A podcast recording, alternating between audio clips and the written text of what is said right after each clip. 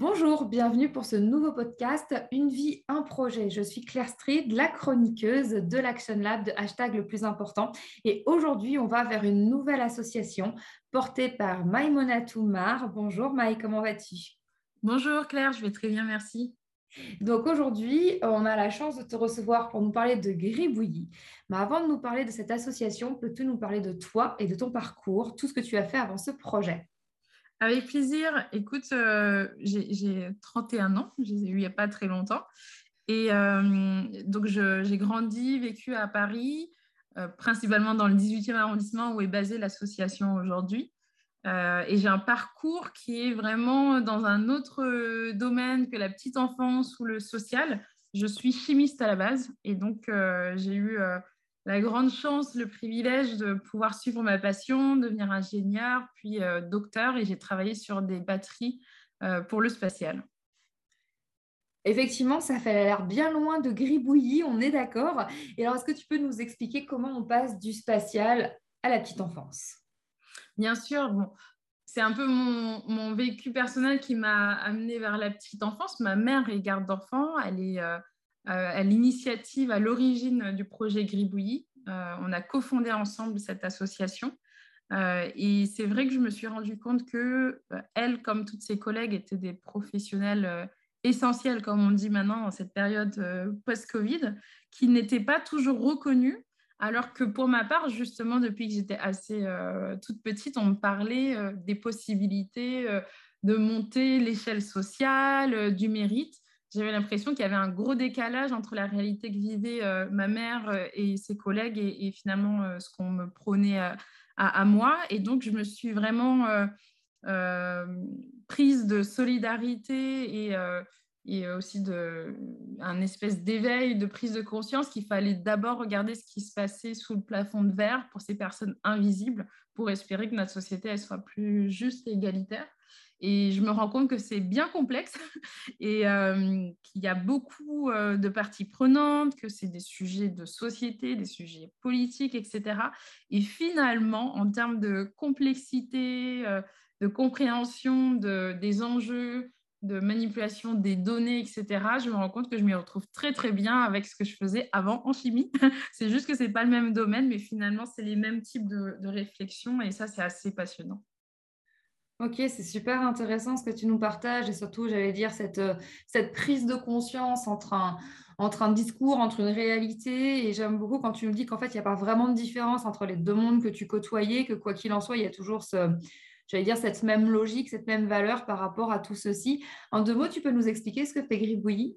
Oui, alors Gribouillis, c'est euh, l'association professionnelle des gardes d'enfants d'Île-de-France. Donc, euh, celles qu'on appelle parfois nounous, qui interviennent dans le domicile des familles et qui constituent euh, vraiment un des piliers euh, de, la petite enfance, même si euh, ce n'est pas du tout dans un service public, on y est presque. Hein. Moi, je dis souvent qu'on est dans le quasi-service public. Et c'est tellement important parce que c'est bien sûr au commencement de la vie. les mille premiers jours, on pose plein de bases et c'est ce qui détermine euh, finalement beaucoup de nos chances qu'on a dans, dans, le futur, mais c'est aussi effectivement de permettre euh, à des parents de concilier euh, leur temps de vie pro et perso, de pouvoir travailler. Donc il y, a tellement d'implications aussi sur l'émancipation bah, de ces tout petits enfants qui deviendront des grands, de ses parents et des professionnels, bien sûr, qui ont une vraie passion, une vraie vocation. Donc, c'est un espace par et pour les gardes d'enfants. Euh, où euh, elles, parce qu'elles ne sont que des femmes, peuvent échanger leurs bonnes pratiques, accéder aux droits, euh, vraiment être visibles des pouvoirs publics et elles aussi participer à l'innovation sociale qui touche leur métier. Et on espère que ça puisse être du coup un exemple pour d'autres secteurs qui sont très peu valorisés, pour montrer que c'est possible et que toutes les personnes, même qu'on a l'impression que euh, oui, effectivement, elles peuvent être en, infrabac ou des choses comme ça, bah, ce n'est pas une limite en fait à les faire participer, avoir une gouvernance partagée en fait. Ok, c'est euh, très très inspirant ce que tu nous partages. Euh, aucun homme alors, absolument aucun homme dans l'association pour l'instant. Et voilà, à plusieurs reprises, on me dit ouais, peut-être qu'il y en a un qui va venir aujourd'hui, ils sont jamais venus. Écoute, je, crois dans le pouvoir de ce podcast pour attirer à toi euh, les, hommes qui se reconnaîtront. Alors, est-ce que tu peux nous dire pourquoi tu as fait le choix de l'ESS avec Grioui euh, C'est une bonne question. Euh, bon, peut-être qu'un peu comme beaucoup de gens dans ma génération, il y a cette fameuse quête de sens euh, de, trouver euh, les liens entre nos valeurs, euh, ce qui se passe vraiment dans la société, notre boulot. c'est sûr que cet alignement, bah, il, est, vital et moi, je ne me vois pas aujourd'hui y renoncer. donc, l'économie sociale et solidaire permet ça. maintenant, mon souhait, c'est que toute l'économie puisse aller dans cette direction et qu'on n'ait plus l'impression qu'il y a un cloisonnement et qu'on se pose encore cette question effectivement demain. Euh, ce, qui est, sûr, c'est qu'il y a un vrai terrain pour l'innovation. Et encore une fois, c'est effectivement euh, moi ce qui m'a passionné euh, sur, toutes les années passées dans le social, mais aussi en chimie. C'est de se dire comment est-ce que nous, petits êtres humains, tous ensemble, on peut combiner nos intelligences, avancer pour trouver des solutions et remettre peut-être au goût du jour euh, le progrès et le progrès pour tout le monde. Et ça passe effectivement aussi par des questions euh, sociétales. Il euh, faut apprendre à décloisonner et l'économie sociale et solidaire est clairement un terrain fertile pour ça. Donc, je pense qu'il y, a clairement une, une, envie pour moi de, de, rester dans cette même dynamique dans le futur. Oui, donc c'est pas un choix, c'était une évidence en fait, on est bien d'accord. Alors, est-ce que tu peux nous raconter les débuts de Gribouillis? Bien sûr. Alors, comme je le disais, c'est ma mère qui est à l'origine du, hmm. projet. Euh, ce qui s'est passé, c'est que à peu près en, 2016, euh, après avoir euh, découvert qu'elle avait droit à la formation, qu'elle pouvait faire une validation des acquis de l'expérience, qu'elle pouvait vraiment bah, se considérer comme une professionnelle, euh, que ce n'était pas euh, juste des personnes de l'ombre euh, qui se dépannaient, qui faisaient ça que pour le boulot, qu'il y avait une vraie vocation et que c'était important.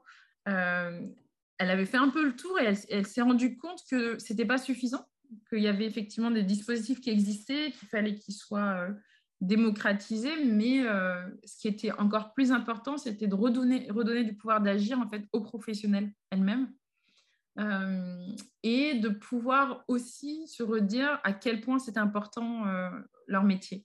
Elle voyait donc euh, des mamans qui démissionnaient parce qu'elles n'avaient pas trouvé un mode d'accueil. c'est quand même assez hallucinant qu'aujourd'hui cette situation existe encore. Elle voyait encore pire des gardes d'enfants, certaines qui étaient esclaves modernes à Paris et dans la région parisienne. Donc ça existe. c'est quand même euh, assez, euh, assez dingue et, euh, finalement, il y a très peu de choses qui sont faites pour lutter contre ce fléau. elle voyait des enfants qui se retrouvaient ballottés d'une nounou à une autre parce qu'il y avait une difficulté aussi de dialogue et de compréhension sur les attentes de parentalité et sur les méthodes, par exemple, pédagogiques, etc. Donc, c'était un peu trop déstructuré à son goût. Euh, et les conséquences étaient terribles euh, finalement pour elle. Hein. Un enfant qui a cette euh, figure d'attachement affective entre 0 et 3 ans, quelles sont les conséquences en fait dans sa vie derrière pour nouer des liens, grandir en confiance, etc. Et donc voilà, cette vocation l'a poussée à se dire non mais il faut vraiment qu'on fasse quelque chose. Euh, et donc, euh, au tout début, c'est assez drôle. Moi, j'étais euh, donc à ce moment-là clairement en train de faire ma thèse, mais j'étais aussi impliquée dans le milieu associatif. j'étais vraiment en proximité avec pas mal d'entrepreneurs sociaux parce que j'avais monté l'antenne de Make Sense et, je l'animais avec un ami. Et, du coup, je voyais toute cette innovation sociale sur le terrain.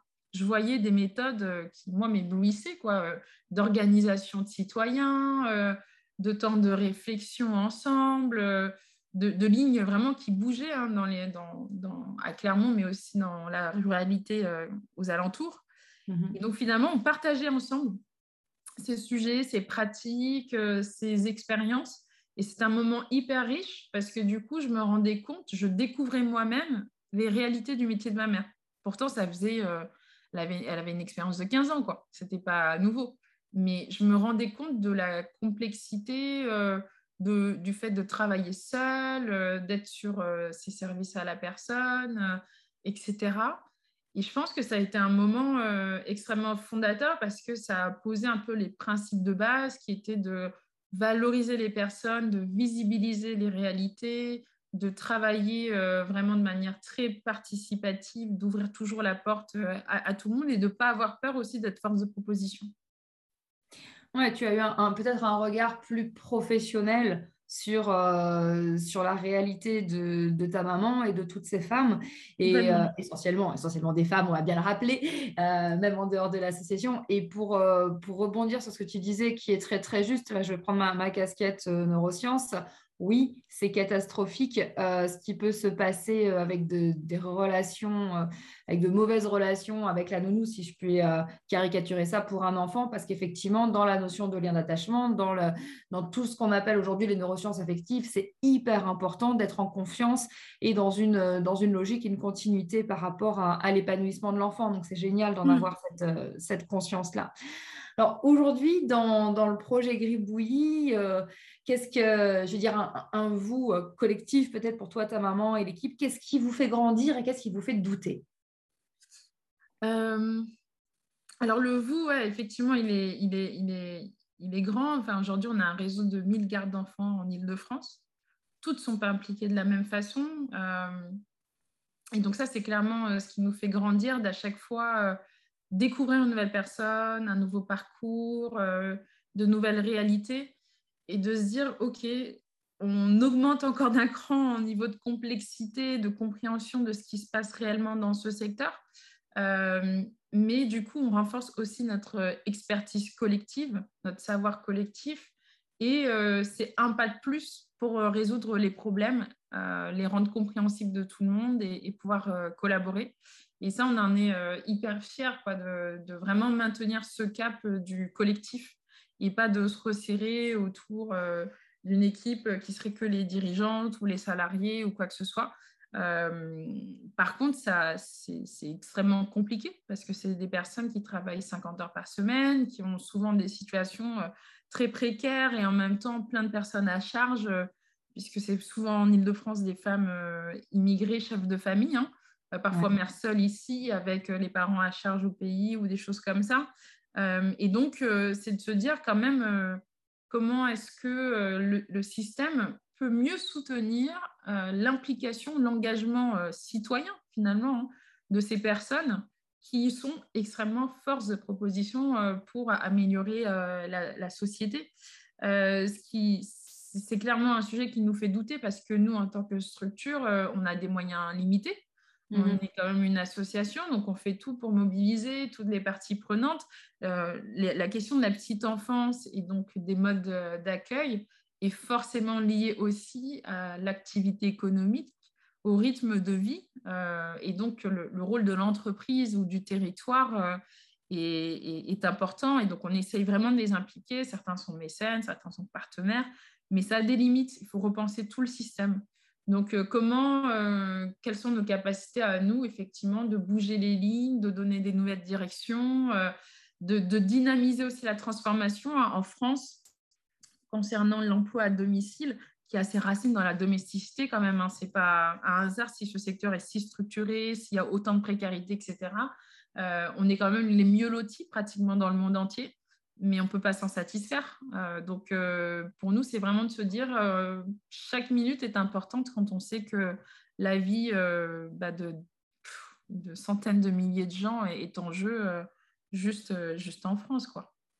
tout à fait. La vie, la dignité, tu as dit quelque chose de, très important dans tes mots, hein, qu'effectivement, le travail au domicile est issu de la domesticité et et il y a encore pas mal de choses à, faire évoluer par rapport à mmh. tout ça. Ça, c'est certain. Est-ce que tu peux nous parler du mentorat que tu vis avec l'Action Lab? Oui, avec plaisir. Alors, du coup, euh, on a rencontré, euh, on a rencontré le plus important il y a un, petit moment maintenant. Je crois que c'était en 2018, si je ne me trompe pas. Euh, et on a eu la grande chance d'avoir effectivement Sylvie en, en, mentor. Donc, elle a plus euh, été en mentorat euh, de, ma mère euh, Aminata Diouf, qui a vraiment ce rôle, j'ai envie de dire, de fédérer la communauté, d'aider chacune à trouver sa place et donc créer des rôles. Il y, a, une dimension un peu RH et en même temps community organizing qui est assez intéressante et, riche. Et, Sylvie a été d'une grande aide pour nous aider parfois à se poser, prendre du recul, euh, trouver un outil qui nous correspond, le réadapter, euh, répondre à nos questions aussi, parce que ce n'est pas, pas évident. Euh, on, des fois, on a l'impression de marcher sur des œufs, mm. parce que, comme on le dit, comme je le disais tout à l'heure, la, la, question effectivement de la dignité de la personne, de valoriser des personnes qui sont très, très peu valorisées, reconnues, bah, prend encore plus de sens et ça paraît un peu délicat. Et en même temps, il faut que ça avance. En même temps, il faut qu'il y ait aussi une ambiance euh, et euh, un respect entre toutes les personnes. Et donc, il faut, il faut créer cette communauté professionnelle euh, de manière intelligente, à la fois prudente, mais aussi de manière positive et, dynamique. Il faut que ça donne envie. et donc, c'est tout ça, en fait, qu'on a l'opportunité de de, voir avec Sylvie en s'inspirant de méthodes qui viennent effectivement des RH euh, et de pouvoir les transmettre, de pouvoir les rendre transparentes aussi. Ça, c'est un vrai sujet, c'est-à-dire que tout ce qu'on fait, on essaye de, de, de, faire en sorte que ça fasse partie de décisions qui sont prises ensemble, d'en rendre compte, etc. Et de s'assurer à chaque fois dans la continuité que ça correspond vraiment à l'ADN du, du, projet.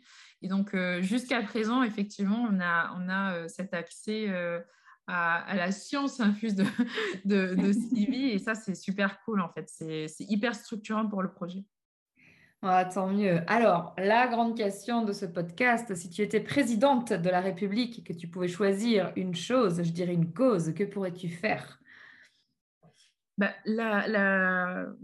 Ça va peut-être paraître un peu redondant, mais le, sujet de la reconnaissance, euh, notamment des compétences, euh, notamment euh, des personnes, de l'utilité sociale, pour moi, c'est primordial. C'est-à-dire que effectivement, quelqu'un qui a cette, à ce niveau-là de, de, de, décision, qui a autant d'impact sur autant de monde dans un pays, doit pouvoir prendre en compte ça, puisqu'on a un contrat social, tout fonctionne normalement sur la base de, ce contrat qui est censé être transparent, qui est censé être aussi euh, engageant, qui doit donner envie aux gens de, s'impliquer euh, dans la vie active, dans la vie sociale, dans la vie culturelle.